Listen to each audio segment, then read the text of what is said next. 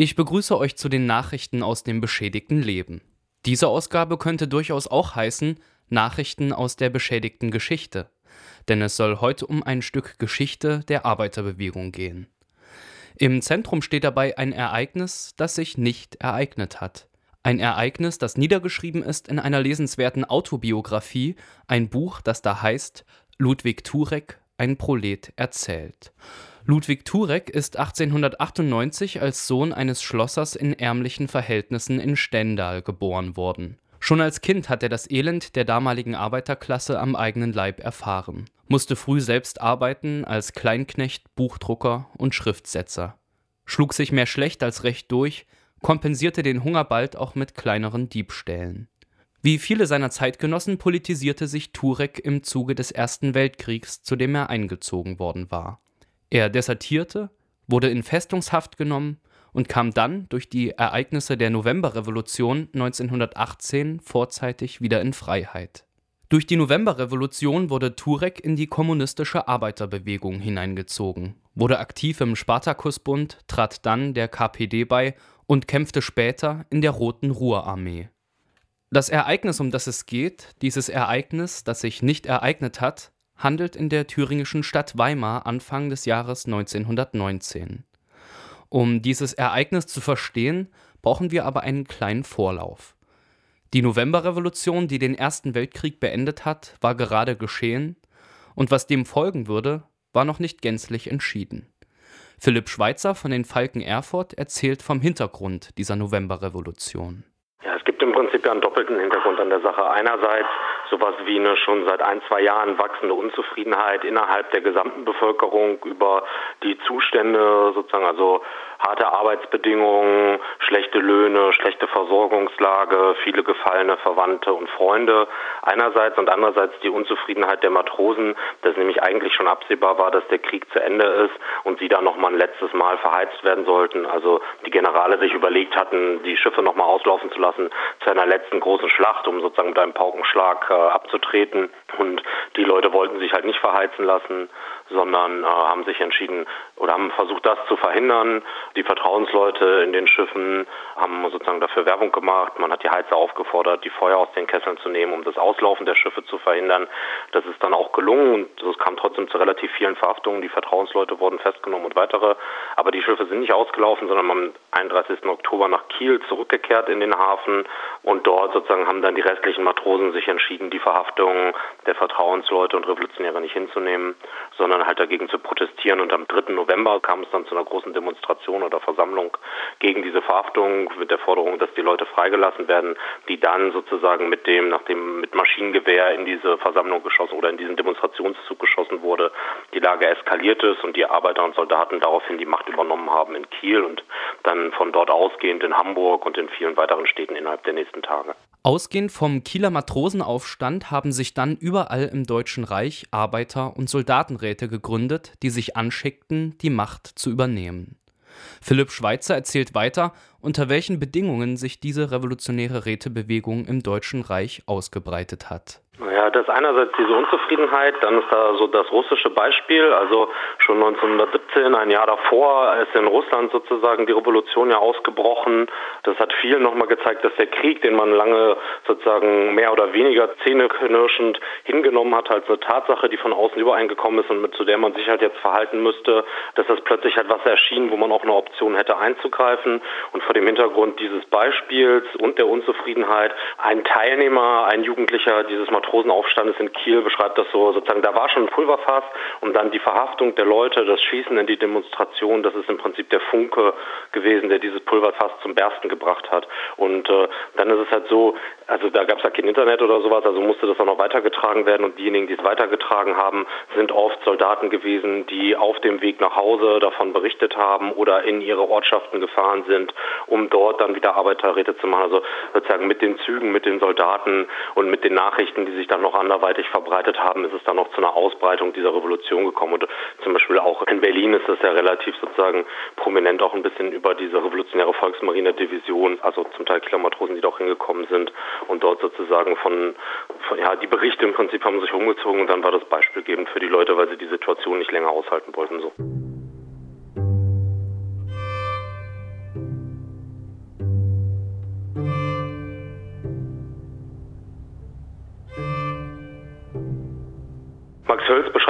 Seinem Weg nach Hause von der Front, dass er überall, wo er anhält, hörte den Bericht davon, dass Arbeiter- und Soldatenräte gegründet werden. Und der war gerade frisch agitiert worden von einem Sozialisten, den er bewacht hat an der Front und sozusagen sagte dann, ja, das ist die Art und Weise, wie man damit umgehen muss. Wir müssen die Bourgeoisie entmachten, also die herrschende Politikerkaste, die Verwaltung, die reichen Fabrikbesitzer, Kaufleute, das Bürgertum im Prinzip, weil die sind diejenigen, die den Krieg vorangetrieben haben, propagiert haben, die Leute an die Front getrieben haben, verantwortlich dafür sind, dass die Lebensbedingungen sehr schlecht waren.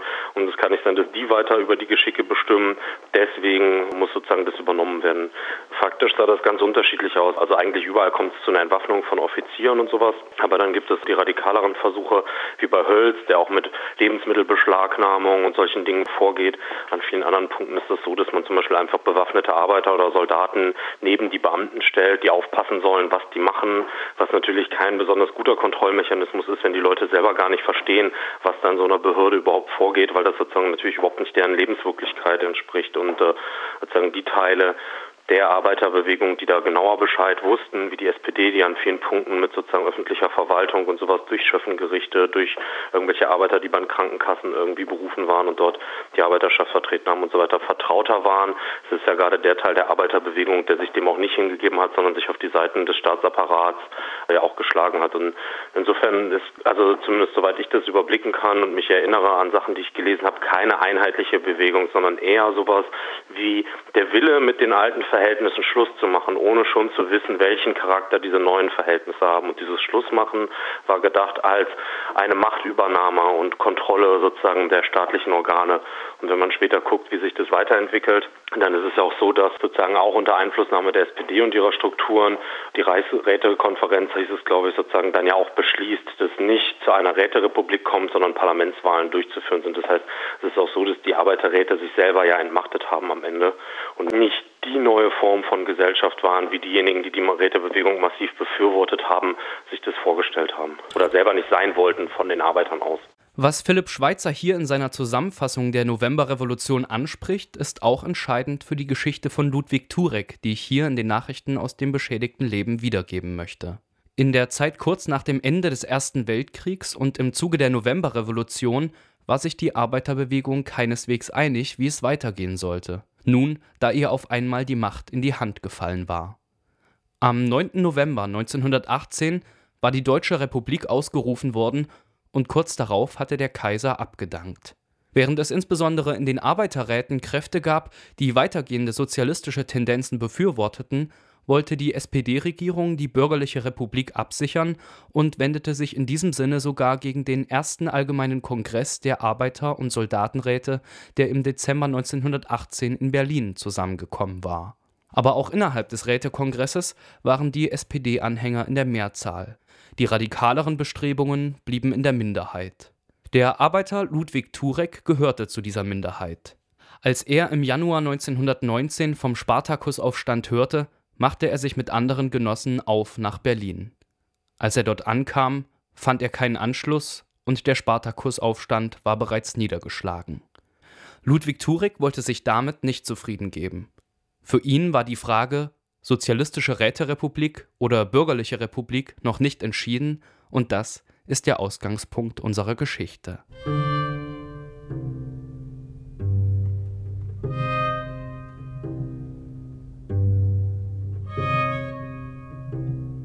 Bevor die Geschichte erzählt wird, müssen wir aber noch die Bedeutung einiger Begriffe und Personen klären, die in der Erzählung genannt werden. Da ist zum einen der Name Merker. Georg Ludwig Rudolf Merker war ein Generalmajor, der schon im Ersten Weltkrieg gekämpft hatte und der nun auf Befehl von Friedrich Ebert mit Hilfe von Freiwilligenkorps die Nationalversammlung absichern sollte die Märkischen Freikorps haben im Dienste der SPD-Regierung in zahlreichen Städten die Arbeiter und Soldatenräte entwaffnet, so auch in Halle und in Weimar. In der Erzählung wird außerdem genannt die USP.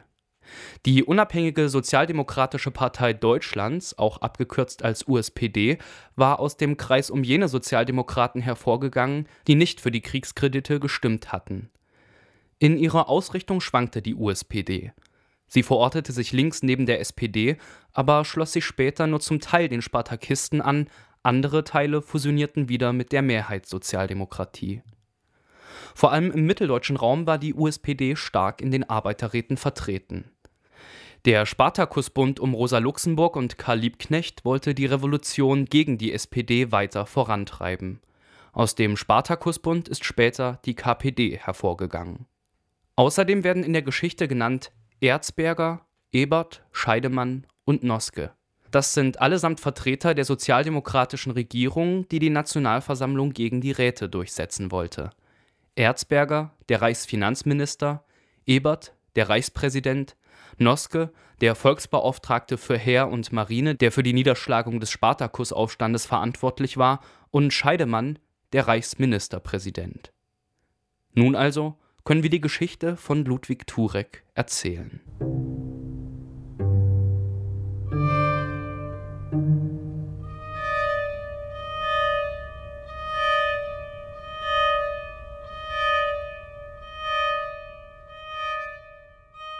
Handgranaten in der Nationalversammlung.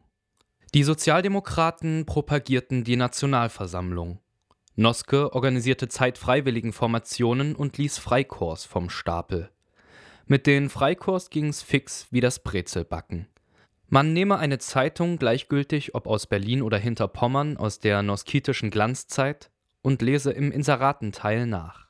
Jeder Generalesel wurde ermächtigt zur Bildung eines Freikorps und suchte auf dem Inseratenweg Freiwillige. Die Nationalversammlung musste beschützt werden. Diesen Dienst versah das Freikorps Merker. Auch ich fühlte mich verpflichtet, die Nationalversammlung zu beschützen. Ich ließ mich bei Merker anwerben. Eine ganze Anzahl anderer Genossen kam auf die gleiche gute Idee. In Erfurt hatte am 19. Januar die unabhängige Sozialdemokratische Partei bei der Wahl zur Nationalversammlung etwa 15.000 Stimmen erhalten. Das schien den Leuten in Weimar gefährlich. Alle Dörfer um Weimar, wo man im neuen Theater die Versammlung eröffnet hatte, wurden von den Merkertruppen besetzt. Auf dem Bahnhof in Weimar herrschte strengste Kontrolle. Kein Mensch durfte den Bahnhof verlassen, ohne sich ausgewiesen zu haben. Verhaftungen verdächtiger Elemente waren an der Tagesordnung. Noch mehr und noch vorsichtiger gesiebt wurde die Zuhörerschaft der Tribüne in der Nationalversammlung. Und da saßen nun wir, ein Dutzend Spartakisten, sechs Handgranaten am Koppel und noch mehr Eierhandgranaten in der Tasche und warteten auf ein Signal. Das silberne Eichenblatt als Abzeichen des Freikorps Merker und von Lüttwitz am Kragen. Wir trugen es zurecht denn wir waren laut Militärpass Freiwillige des Korps. Hättet ihr da unten auf der Bühne, Erzberger, Ebert, Scheidemann, Noske und ihr anderen alle, hättet ihr gewusst, dass hoch über euch im dritten Rang einige Dutzend Handgranaten abzugsbereit warteten, wie wäre euch da zumute gewesen? Als Signal zum Losdonnern sollte, so war mit dem Verbindungsmann zu den USP-Leuten verabredet, gelten, dass die Unabhängigen bei einer Abstimmung den Saal verließen und dann hatte ein Elektriker den Hauptlichtschalter abzudrehen. Wir saßen wie auf Kohlen, aber die Unabhängigen gingen nicht raus und das Licht ging nicht aus. Nichts ereignete sich. Die Sache verlief im Sande, enttäuscht verließen wir das Theater. Ob die Unabhängigen nicht alle unterrichtet waren oder Angst vor ihrer eigenen Courage bekommen hatten, weiß ich nicht.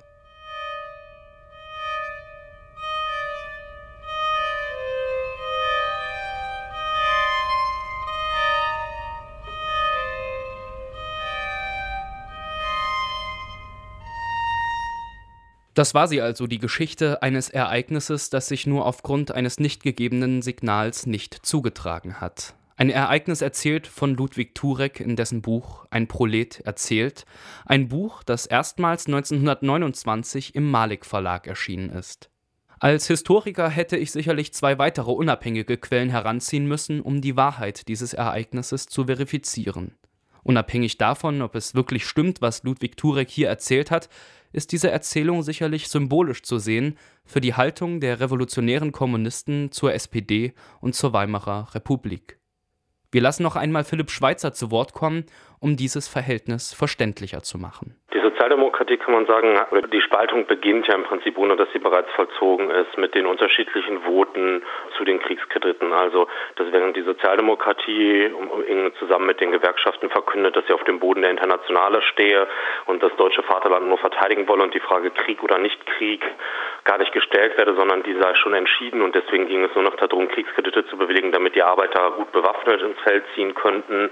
Dagegen stimmen erst Liebknecht und dann Otto Rühle und Karl Liebknecht, zwei Abgeordnete, daraus entwächst der Spartakusbund dann auch. Da ist es bereits angelegt, also unterschiedliche Richtungsentscheidungen. Und während die SPD sich in der Situation mit den herrschenden Kräften identifiziert und sich plötzlich in einem Boot sieht mit denen, die gerade noch der Klassenfeind waren und umgekehrt auch sozusagen der Klassenfeind von gerade die SPD und die Gewerkschaften plötzlich anerkennt als irgendwie nützliche Partner, irgendwie es gibt einen Aufruf äh, von 1914, glaube ich, in dem es auch heißt, dass sozusagen die Arbeiter endlich sozusagen die internationalistische Maske ablegen und sich benehmen wie der deutsche Arbeiter, der an der Seite der Volksgenossen stehen möchte und wenn die sozusagen, wenn das Vaterland ruft, zur Stelle sei. Das ist sozusagen so die eine Fraktion, die ja vielleicht nicht sozusagen das repräsentiert, was die Mehrheit der Arbeiter denkt, aber sozusagen in einer Situation, wo die Mehrheit der Arbeiter auf das hört, was ihre Partei sagt, sozusagen auch einen großen Masseneinfluss hat. Und dann gibt es ja diese sehr kleine Gruppe des Spartakus und auch andere kleine Gruppen, die dann eine andere Position vertreten und die erstmal nicht besonders wirksam sind. Also auch sozusagen später relativ wenige Leute mit Ausnahme von äh, den internationalen Kommunisten in Bremen eine sehr kleine Schicht der Arbeiter auch nur erreichen. Und die SPD, da ändert sich eigentlich nichts, sondern die bleibt auf der Seite der Herrschenden. Also sie ist sozusagen gegen die Absetzung des Kaisers. Also sozusagen ist so ein bisschen so wer ist das so, Leberwurst-Taktik oder sowas, sozusagen alles das, was die Revolution auf der Straße erkämpft hat gegen die SPD, all das gesteht die SPD der Revolution dann auch zu, sozusagen, das versucht sie dann noch zu verfestigen und zu erhalten. Sie versucht aber nicht, diese Revolution weiter voranzutreiben, sondern überall, wo es geht, zu behindern. Das fängt schon in Kiel an bei dieser äh, Demonstration der Matrosen und Arbeiter am 3. Äh, November. Auch dort wird eine Gruppe von Matrosen zur SPD geschickt. Die SPD möchte nicht an dieser Versammlung teilnehmen, sagt, ihr habt ja noch nicht genug daraus gelernt aus der Niederschlagung des letzten Matrosenmeuterei ungefähr. Und das zieht sich so durch. Also die SPD identifiziert sich, die steht dann hinterher schon auch für was Neues, nämlich wie du das sagst mit der Weimarer Republik, die ja auch dazu führt, dass zum Beispiel Leute wie Friedrich Ebert oder Gustav Noske, die beide selber Handwerker und Arbeiter waren, aus der Arbeiterbewegung kamen, hohe Ämter wahrgenommen haben. Sie führt aber auch gleichzeitig dazu, dass jede selbstständige Bewegung der Massen abgewürgt und niedergeschlagen wird, versucht einzufangen, einzubinden, äh, erbarmungslos zusammen mit den Kräften der Reaktion und Konterrevolution vorzugehen gegen die Revolutionäre, die diese Bewegung weitertreiben wollen und so. Und alles immer sozusagen unter dem Gestus, das Bestehende zu sichern, das Gewonnene nicht zu riskieren, keine Unordnung zu stiften und so weiter. Insofern ist es so die unrühmliche Rolle der SPD da an der Stelle auf der Seite der Konterrevolution zu stehen, die auch dazu geführt hat, dass dann eine sehr große Verbitterung ja auch oder auch eine Situation entstanden ist, in der die Zusammenarbeit verständlicherweise während der Weimarer Republik zwischen Sozialdemokraten und Kommunisten nicht weiter möglich war. Also wie soll man mit denen weiter zusammenarbeiten, die gerade noch die eigenen Genossen haben hinrichten lassen, erschießen lassen, verhaften lassen und so weiter.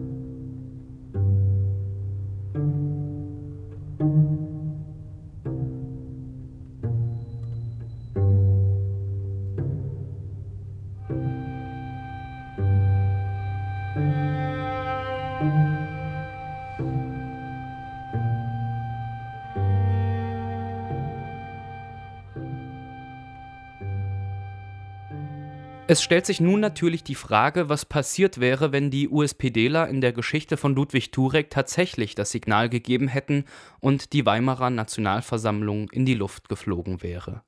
Vielleicht wären die Putschpläne der Faschisten viel früher in die Tat umgesetzt worden, vielleicht hätten sich die Kräfte der Reaktion also viel früher zusammengeschlossen. Die Spartakisten waren in der Minderheit, und eine spektakuläre Sprengaktion hätte daran wohl kaum etwas geändert. Sie hätte die Lage vielleicht nur schlimmer gemacht.